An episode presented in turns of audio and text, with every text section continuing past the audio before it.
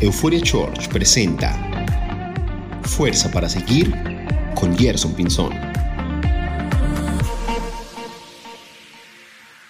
Hola familia, bienvenidos. Están en el canal de Euforia. Hoy queremos llenarlos de fuerza para seguir, que puedan encontrar motivos para levantarse y creer. Dios te ama como eres y aquí tienes un espacio para ti sin condiciones. Por eso hemos preparado para ti contenidos de inspiración para tu vida y realidad. Así que dale play, suscríbete, comenta y comparte. Eh, hablábamos de cómo eh, la comunidad tiene estas características. El primer episodio eh, lo llamamos la comunidad del propósito cómo hemos creído que venir a un lugar como estos no tiene que ver con nosotros, no tiene que ver con nuestros sueños y cómo muchas veces todo lo opuesto, la espiritualidad ha sido la encargada de cortarnos las alas y eliminar el propósito de nuestras vidas. Pero queremos construir esta comunidad que sea escenarios, plataformas, alas extendidas para que muchos puedan desarrollar su propósito. Y el domingo pasado hablamos, segundo episodio, que se llama La comunidad de la libertad y el cambio, donde creemos que esta espiritualidad ejerciendo control y manipulación, diciéndole a las personas que tienen y que no tienen que hacer, jamás va a traer transformación a una vida. Y llegamos a esta conclusión que el único camino a la transformación es la libertad. El único camino al cambio es poder tener una vida libre del control y la manipulación que a veces pone el sesgo de la espiritualidad. Eh, ahí está mi resumen para ustedes el día de hoy. Si se lo perdieron, pueden ir a YouTube y conectarse con nuestros últimos episodios de esta serie que se llama, se titula Comunidad. Eh, hoy, para el tercer episodio, quiero también eh, hacer como mi homenaje a las mamás y le di este título que se llama, no es el título del episodio, sino mi corto homenaje, y se llama Cuando descubrimos que mamá no, que sí era humana. Cuando descubrimos que mamá sí era humana.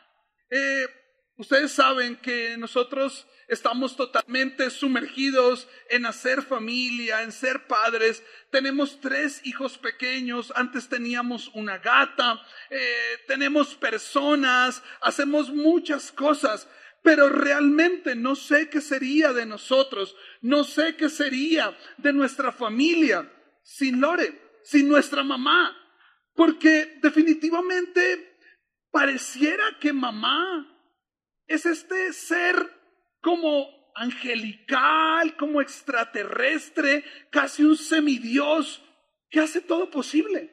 No sé si están de acuerdo conmigo.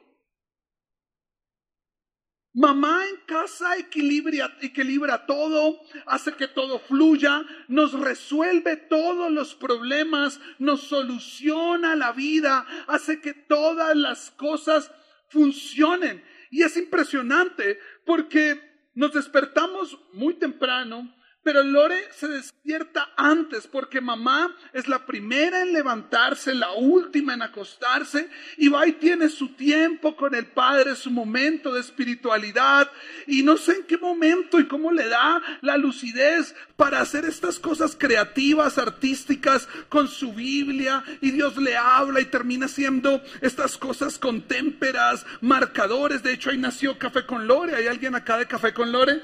Eso, buenísimo. Y yo le digo, ¿en serio hiciste todo eso antes de comenzar el día? No, no sé cómo, cómo le da. Y empezamos a alistar nuestros hijos. Eh, ella alista la ropa para todos. Eh, los bañamos, los alistamos. Cuando estamos en la mesa es impresionante. Porque está con una mano paladeando al otro. Con otra mano está empezando a atender cosas de la iglesia. Eh, y empezando a cuadrar sus citas, la llaman y le dicen, Lore, estoy a punto de suicidarme. Y ella con toda la tranquilidad le da el consejo más sabio, mientras tenemos a tres niños llorando que no quieren ir al colegio, que no quieren desayunar.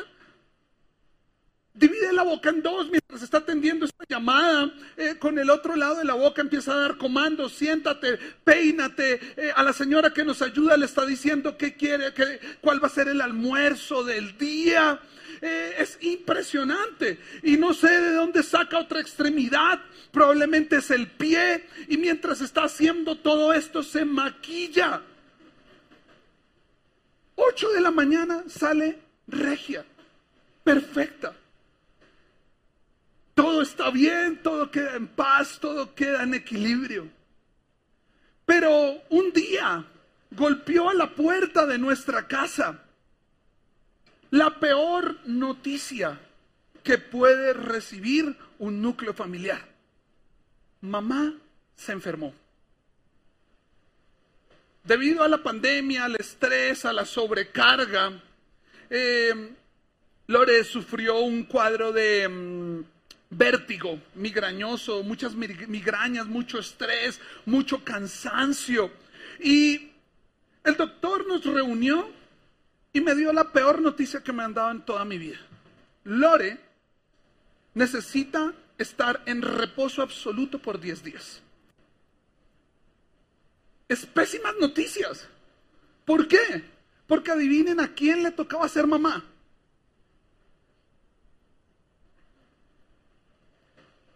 Yo pensé que jamás iba a pasar esto, porque veía a Lore fuerte, correcta, todo. Yo, en serio, yo creía que ella era de otro, son de otro planeta. Yo como que nunca la veía cansarse, nunca la veía enfermarse, eh, nunca la veía renegar.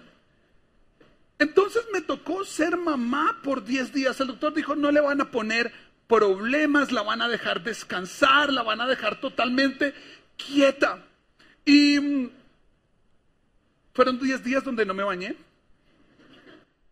No me dio el tiempo para bañarme. Eh, por ende mis hijos tampoco se bañaron. Bueno, vacaciones de baño. La alimentación fue Doritos con Coca-Cola. No sé cómo hace Loria todo esto, como con la pierna izquierda, hace que mis hijos sean productivos. Entonces, al mismo tiempo, cuando terminan sus rutinas de colegio, eh, les pone estas actividades que les enseñan pedagógicas de arte, eh, educativas. Y ellos, papá, ¿y qué vamos a hacer? Yo, no, nada. Netflix por 10 días. Les puse todas las películas noventeras de papá en problemas, guardería de papá, papá en apuros, mi pobre angelito. Doritos y Coca-Cola.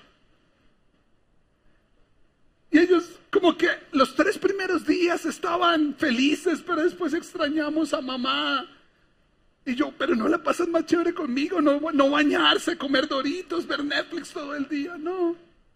Porque hace dos días nos dimos cuenta que mamá es humana. Que mamá es un humano. Sabes, esto me pone también a pensar como muchas veces hemos idealizado la fe, como hemos idealizado la espiritualidad, creyendo que esto no es para humanos. Y resulta que todo lo opuesto tenemos que hoy concluir juntos que si hay algo característico en este lugar, si hay algo característico dentro de una iglesia, dentro del cristianismo, dentro de la fe, es que somos humanos. Por eso el título de mi tercer episodio es La comunidad de los humanos. Sabes, el criterio de espiritualidad fue construido por la iglesia tradicional, judía, luego la judío-cristiana y también por la iglesia eh, romana. Y toda esta fe y esta herencia cristiana o espiritual o concepto de iglesia propone un credo, una fe, una creencia inalcanzable para cualquier ciudadano de a imposible para cualquier ser humano pareciera algo exclusivo para extraterrestres o personas totalmente deicas, angélicas, que no tuvieran ningún tipo de visto humano. proponía extensas horas de oración, proponía días completos de ayuno, noches enteras de vigilia, conocer y saber y recitar de, de memoria libros, textos, teorías, doctrinas. Y la cereza del pastel era que proponía y propone que para llamarnos seres espirituales, creyentes, cristianos, cercanos a Dios, no deberíamos pecar o fallar en lo absoluto. Y esto, amigos, es imposible. Así como era imposible pretender que mamá algún día se cansara. ¿Por qué? Porque somos la comunidad de los humanos. Entonces nos han dicho que la iglesia y el cristianismo entonces es esta brecha entre Dios y los hombres. Que entre más me esfuerzo por ser espiritual, pareciera que nunca voy a alcanzar a Dios. Pareciera que nunca voy a alcanzar a este ser supremo y mucho menos su favor, su abrazo, su aceptación, su perdón. Entonces, entre más cosas espirituales hago, entre más oro, memorizo, leo, recuerdo, intento no fallar, Dios está más lejos. Y la única conclusión que me podría llevar esto entonces es que la única forma de alcanzar a Dios es dejar de ser humano, porque si sigo siendo humano, Dios va a estar cada día más lejos. Además de esto, que ya es difícil siendo humanos, intentar alcanzar, abrazar, ser como Dios. La iglesia propone y la espiritualidad errónea propone que además hay una brecha entre humanos. Y nos dice que en un contexto de comunidad o iglesia es muy posible que existan santos perfectos y humanos pecadores. Entonces decido acercarme a Dios, a la espiritualidad, a la fe. Pero llego y me encuentro que no solamente Dios es lejos, porque no lo voy a alcanzar siendo un simple mortal. Pero además me encuentro que hay otros seres humanos que se ufanan de ser casi dioses y nos miran a nosotros, los humanos, pecadores, por encima del hombro. ¿Sabes? Este énfasis que nos ha puesto la iglesia de intentar ser perfectos, de intentar ser figuras casi iguales a un Dios o a un Dios con de pequeña, de intentar ser estos super o suprahumanos, ha cometido algo totalmente garrafal, nocivo, dañino y es que ha deshumanizado a las personas. Todo lo contrario, en lugar de intentar estar más afín con nuestra humanidad, el ejercicio de intentar encajar, de ser parte, de conocer la fe, de amar a Dios, nos ha llevado a deshumanizarnos, porque pareciera que es súper reprochable dudar, sentir, pensar, tener una postura diferente, tener algún tipo de debilidad, de darle un poco de espacio a nuestros sentidos, darle un poco de espacio a nuestra piel, darle un poco de espacio a nuestros gustos. Nos han dicho o hemos creído, eso no cabe aquí. ¿Cierto? La espiritualidad, la iglesia, pareciera entonces que ve como el pecado más reprochable ser humanos. Y por eso hoy yo vengo a retarlos a que empecemos a construir una comunidad de humanos y empecemos urgentemente a humanizar nuestra manera de hacer iglesia. ¿Hay alguien conmigo? Vamos a humanizar nuestra manera de hacer iglesia. Es urgente que entendamos que tenemos que convertirnos en una comunidad de humanos, no de perfectos. ¿Por qué?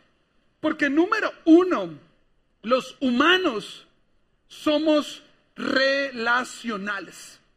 Antes de hablar, quiero que le digas a las personas de tu mesa, yo también soy humano.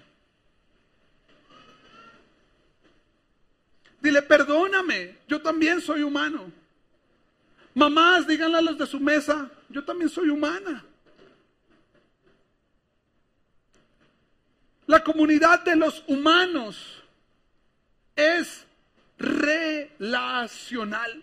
Voy a volver a leer un texto en la Biblia que le dio Marco y lo hemos leído todos los episodios porque es el marco contextual, teórico, inspiracional que le da nacimiento a la espiritualidad y a la iglesia primitiva. Y quiero que lo leas una y otra vez y entiendas que el principio de la iglesia tuvo que ver con un montón de prácticas espirituales, pero principalmente con prácticas humanas y se explota o potencia en el marco de las relaciones interpersonales. Hechos 2.42 dice los creyentes forman una comunidad. Todos los creyentes se dedicaban a las enseñanzas de los apóstoles. Pero escucha esto, a la comunión fraternal, a relacionarse. Y luego dice, escúchame esto, a participar juntos en las comidas. A veces lo más espiritual que podemos hacer es salir a comer con alguien. Gracias. A veces lo más espiritual que podemos hacer es sentarnos a la mesa y compartir un plato de comida con alguien y reír, soñar, hacer preguntas, frustrarnos. Paréntesis entre ellas la cena del Señor y la oración. Conozcan en la misma línea de espiritualidad que orar y dedicarnos a escuchar las enseñanzas de Dios, a relacionarnos y salir a comer con personas. Pero pareciera que nos cambiaron la Biblia en algún momento, ¿sí o no? Y nos han dicho que ahí no hay nada de bueno, que ahí no va a pasar absolutamente nada de espiritual. Pero yo quiero que deconstruyamos porque necesitamos ser más relacionales. La Biblia dice que Dios busca personas que le adoren en espíritu. Es decir, que su principal conexión con nosotros es espiritual. Pero entonces, a veces nuestro ser interior para que entre en equilibrio. No es suficiente con algo que suceda en nuestro espíritu. Muchas veces es necesario y vamos a necesitar conexiones emocionales, sensoriales, físicas para poder encontrar equilibrio. Vamos a necesitar relaciones para poder encontrar espiritualidad. Sabes, he escuchado un montón de historias donde realmente lo que transformó y equilibró y sanó a una persona no fue un mensaje súper elocuente y elaborado que dimos acá, sino el abrazo físico que le dio a alguien afuera. ¿Cuántas veces hemos estado en caos y lo único que ha traído paz a nuestra vida ha sido un beso? ¿Cuántas veces lo más espiritual que necesitamos escuchar de parte de alguien es, deje la bobada y vamos a cine? Porque necesitamos relaciones, necesitamos conexiones ligadas a nuestra humanidad. Deja de creer que simplemente en un contexto espiritual vas a encontrar equilibrio. ¿Sabes? En la forma que hemos hecho iglesia, hemos satanizado las relaciones, lo fraternal, porque definimos iglesia por venir a escuchar a un conferencista, predicador, pastor, em, cura, sacerdote. Y creemos que esto se trata a ser iglesia. Y sabes, mucho más relevante, importante que lo que yo te tenga por decir domingo tras domingo o cualquier persona que se pare en el escenario. Es lo que Dios te tenga por decir con las personas que están sentadas contigo ahorita en tu mesa y los que te rodean en casa. Hay gente que me dice, Jer, yo sí voy a la iglesia a lo que voy. Yo no soy como esos que se quedan hablando después de la reunión o que van a buscar amigos. Eh, es más, terrible esos que simplemente van a la iglesia para ver qué hay que hacer. Y yo le pregunto entonces a qué vienes. Me dice, yo voy, canto las canciones, lo escucho y me voy. Y qué mal estamos, porque la iglesia primitiva se originó en mesas alrededor del pan, del vino, de la comida, de los estofados, de los asados, del el arroz, de un ajiaco, de un chocolate con pan, no sé. Pero fue en círculos. No fue venir a escuchar al solista, al conferencista, al erudito. La espiritualidad es alrededor de personas. Pero además nos han dicho que iglesia y espiritualidad es este ejercicio de soledad y silencio donde creemos que la forma de recibir algún tipo de conexión con este Padre y ser supremo lejano es encerrarme en un lugar a media luz, en total silencio, e intentar discernir a través de una música casi sepulcral, romántica, tipo Titanic, que Él me está hablando. Yo no puedo ni 10 minutos. Yo lo he intentado hacer. Me encierro, hago mi ejercicio, coloco el... Y empiezo allá. Duro cinco minutos. Y cuando miro el reloj solo han pasado cinco diez. Siento que ya llevo diez y llevo cinco cuarenta. Y empiezo a pensar en otras cosas. Y empiezo a abrir el ojo a ver si se me aparece algo. Y no se me aparece nada. Tengo un Goku en mi oficina y yo, ¿eres tú Goku? No. Y sabes, hasta hoy, yo, ¿dónde he encontrado la principal fuente de comunicación con Dios? Con ustedes. Cuando he salido, cuando hemos estado en mi oficina, cuando hemos ido a sus casas, cuando me cuentan todas sus historias, vivencias, necesidades, relatos, heridas, dolores. Digo, Dios me habló. Porque esto no se trata de este ejercicio de escuchar a alguien o de intentar discernir los sonidos del silencio como algo espiritual. Te digo esto porque la iglesia no tiene nada que ver con lo que te acabé de decir, porque la iglesia entonces, amigos, son humanos compartiendo con humanos.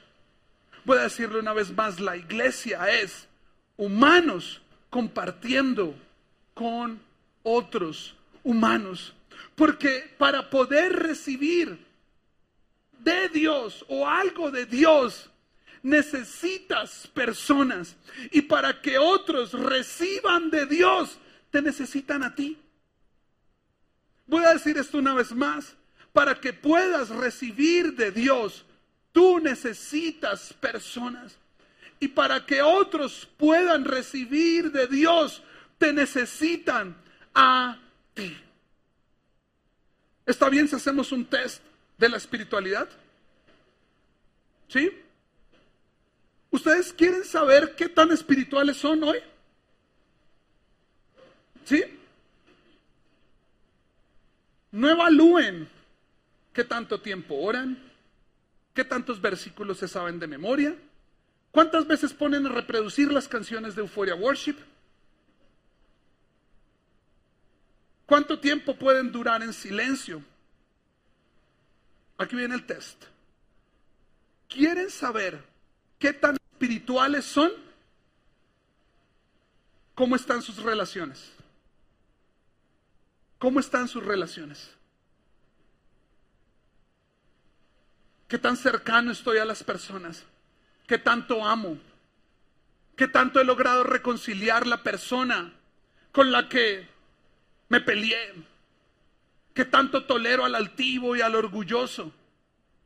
¿Cuántas personas pueden decir que me aman y a cuántas personas puedo decir que amo?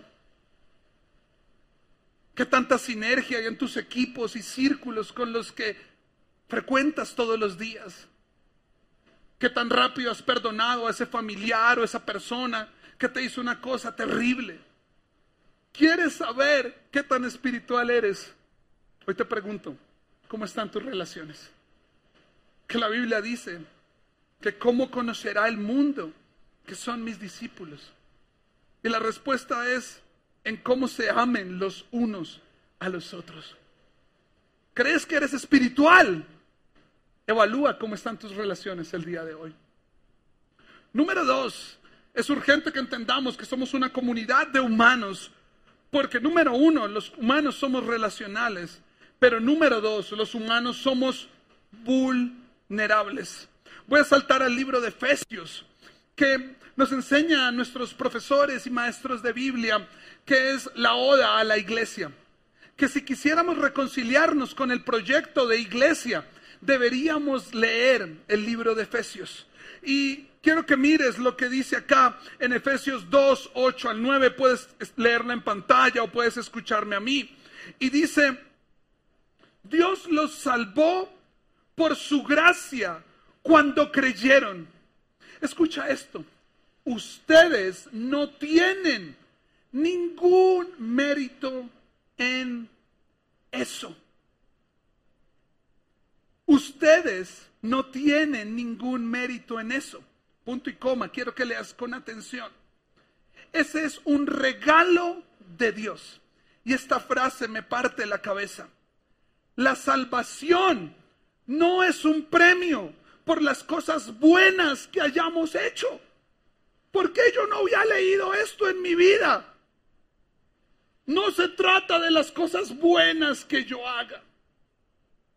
Así ninguno de nosotros puede jactarse de ser salvo. ¿Sabes? Esta comunidad que quedó escrita en las entrañas de la palabra de Dios, nos la han ocultado por siglos. Porque pareciera que hasta hoy la única forma de sentirme espiritual, de sentirme cerca a Dios, es no fallar en lo absoluto y tener una vida donde tenga que hacer un montón de cosas buenas para recibir el amor y el regalo de Dios. Pero acabamos de leer que no tenemos ningún mérito en esto, porque esto es un regalo de Dios y no se trata de qué tan bueno eres, se trata que Dios ya te amó y te dio el regalo del amor, la gracia y la salvación inmerecida. Entonces hoy yo los quiero animar y retar a que por lo menos en euforia y en tus círculos que has llamado espirituales, normalices la imperfección. ¿Está bien? Vamos a normalizar la imperfección. Porque no se supone que acá todos tengamos que ser buenos. Se supone que acá todos somos imperfectos, pero merecedores del amor de Dios. Escúchame esto, no se trata de no intentar ser mejores. Se trata de no intentar ser perfectos. Acá estamos persiguiendo transformación, pero no perfección, porque somos humanos. Y los humanos jamás seremos perfectos. Por eso yo quiero decirte, no somos humanos perfectos, somos humanos perdonados. Voy a decirlo una vez más y grábate esto en tu vida. Y euforia, grábanse esto para nuestra comunidad y los que nos ven. No somos humanos perfectos, somos humanos perdonados. Jesús es el camino quien nos lleva a la transformación. No la transformación a Jesús. Nos han vendido y nos han dicho que hasta que no seamos cambiados, transformados, no vamos a ser merecedores y vamos a recibir todo este amor y esta gracia. Entonces somos evaluados, calificados o descalificados todo el tiempo. Si hemos avanzado en nuestra bondad, pureza o perfección. Y es lamentable porque la espiritualidad y las iglesias cristianas son expertos en todo lo que está mal en sus vidas, pero inexpertos y casi neófitos en la gracia y el amor de Jesús. Sabemos de todo lo que hemos hecho mal, conocemos todos nuestros errores. Duramos cuatro o cinco años en estos ciclos donde intentamos ser libres del mal, pero no sabemos nada de Jesús. Porque el camino a la gracia y al amor no es intentar dejar de ser malo para volverte bueno. El camino a la gracia y el amor se llama Jesús. Y no es un camino, es un regalo. Es un regalo. Por eso debemos ser una comunidad de vulnerabilidad, donde con libertad, escúchame esto, podamos exponer nuestras luchas. Porque los humanos luchamos donde podamos exponer nuestras debilidades. Porque los humanos somos débiles donde podamos exponer nuestros problemas. Porque los humanos tenemos problemas donde podamos exponer nuestros errores y pecados. Porque los humanos pecamos y erramos. Seamos esta comunidad donde abrazamos con la gracia y no condenamos con la perfección. Pero sobre todo, seamos esa comunidad donde nos perdonamos entre nosotros. Porque tenemos que perdonarnos unos con otros. Porque Dios nos perdona todos los días. A veces guardamos rencor, odio, dolor, división. Señalamos porque seguimos creyendo que somos mejores que alguien. Y tenemos que perdonar, porque eso es lo que se supone que hacen los humanos. Número tres, los humanos, repasamos, somos uno, relacionales, dos, vulnerables, y este es mi favorito del día de hoy. Los humanos, escúchame esto, somos iguales. Los humanos somos iguales. De lo más deshumanizado que existe hoy en la iglesia, en el credo, en la fe, como quieras llamarlo, cristianismo, catolicismo, es creer que hay humanos más cerca de Dios Creer que alguien que tiene también piel, huesos, sangre, sentimientos, emociones, es mejor que yo. Creer que alguien porque tiene el título de líder, apóstol, profeta, pastor, maestro, cura, sacerdote, lo hace mejor que yo. Creer que hay alguien que puede decir que está más cerca de Dios y que esto lo hace superior a otro ser humano. ¿Sabes? Dice Efesios 3, 6 más adelante, como desmiente esto que nos han metido tan erróneo en la cabeza. Y dice lo siguiente, el plan de Dios consiste en lo siguiente tanto judíos como gentiles. Judíos son los santos perfectos, los gentiles humanos pecadores. Voy a leerlo de esta manera. Tanto los santos perfectos como los humanos pecadores que creen la buena noticia, gozan, lee esto conmigo, por igualdad por igualdad de las riquezas heredadas por los hijos de Dios. Ambos pueblos forman parte del mismo cuerpo. santos, perfectos, humanos pecadores como yo. Ambos disfrutan de la promesa, de las bendiciones, porque pertenecen a Cristo Jesús. Yo creo que esto merece un aplauso. No sé si ustedes hoy piensan como yo, ¿qué Biblia estaba leyendo yo? ¿Sí o no? ¿Dónde estaba metido yo? Porque quiero decirte algo. Lo que acaba de leer me deja claro, lo que acabo de leer me deja claro que esto no es una jerarquía y menos espiritual.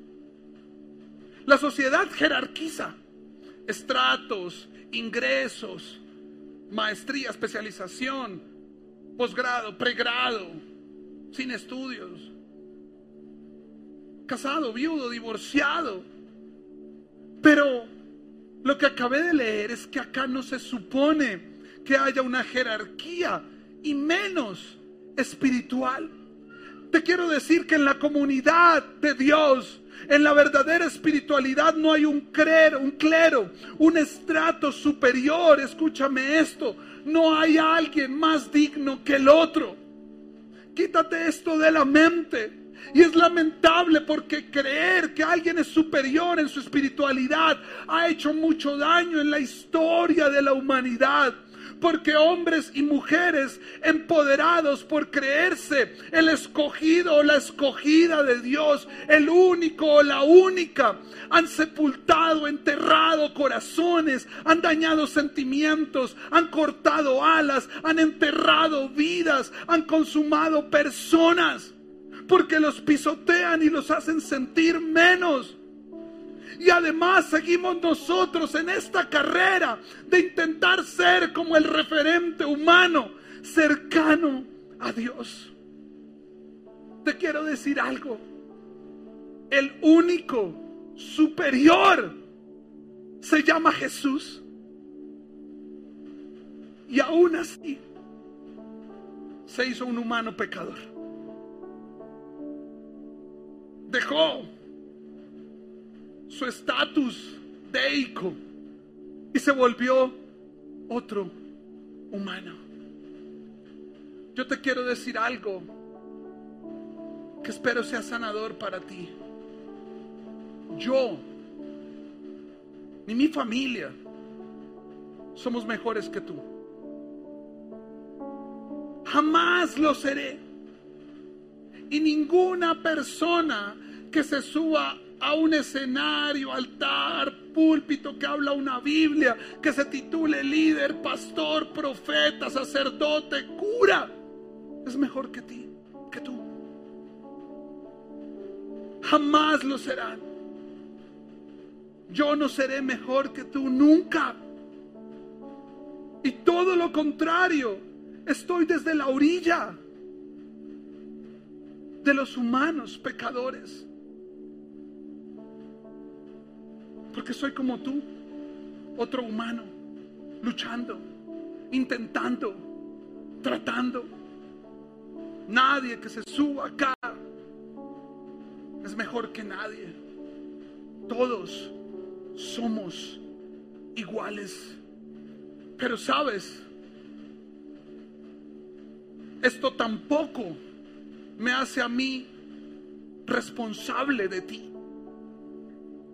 Porque el problema es que nosotros nos encargamos de volver dioses a los que están en estos estados o estratos de reconocimiento, de influencia. Y los hemos vuelto los dioses de nuestra vida. Y yo te digo algo, yo no soy responsable de tu espiritualidad. Mi rol es mostrarte ópticas, pero tú decides que quieres vivir, que quieres caminar.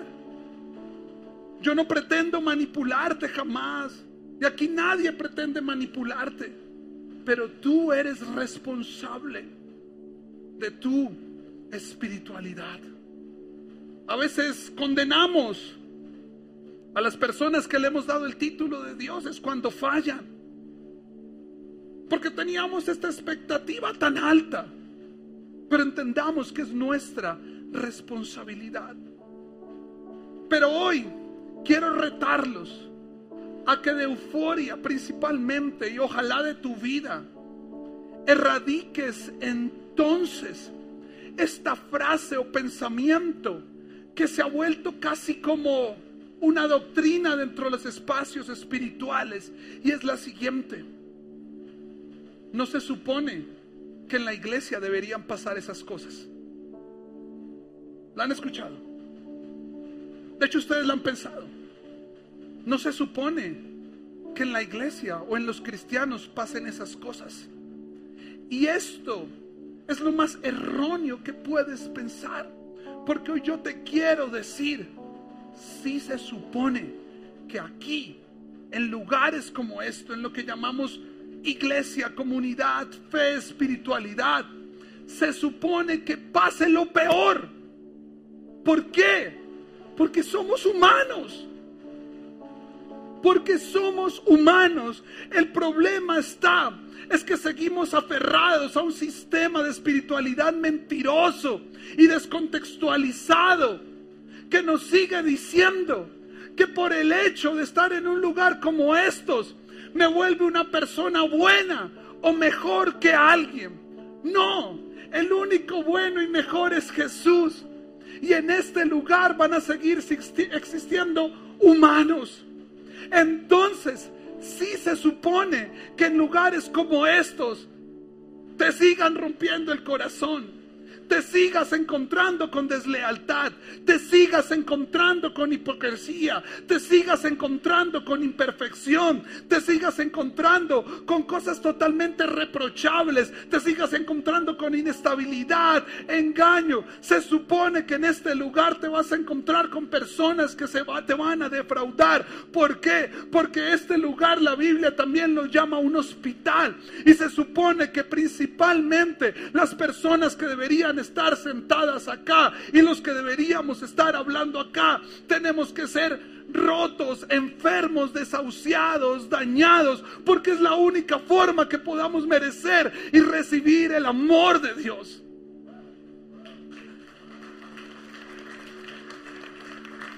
No tendría sentido que en este lugar no hubieran humanos.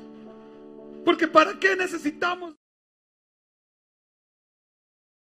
¿Para qué necesitaríamos de Dios si ya no hay imperfección? ¿Para qué necesitaríamos de Dios si ya fuéramos dioses, ángeles, personas espiritualmente elevadas? Erradica de tu vida creer que aquí hay alguien mejor que tú. Pero escúchame esto, de pensar que tú eres mejor que alguien. Porque aquí todos somos iguales. Aquí todos tenemos las mismas oportunidades. Y aquí todos recibiremos el mismo amor. Y si hay algo que le deberíamos dar el título de sagrado en nuestra espiritualidad, no es a un líder, a un pastor, a un cura, no es a una doctrina, no es a un texto, no es a una canción, no es a una, teología, a una teoría, una teología, no es a una enseñanza, no es a un templo, no es a una práctica. Si hay algo que es sagrado en una iglesia, son los humanos.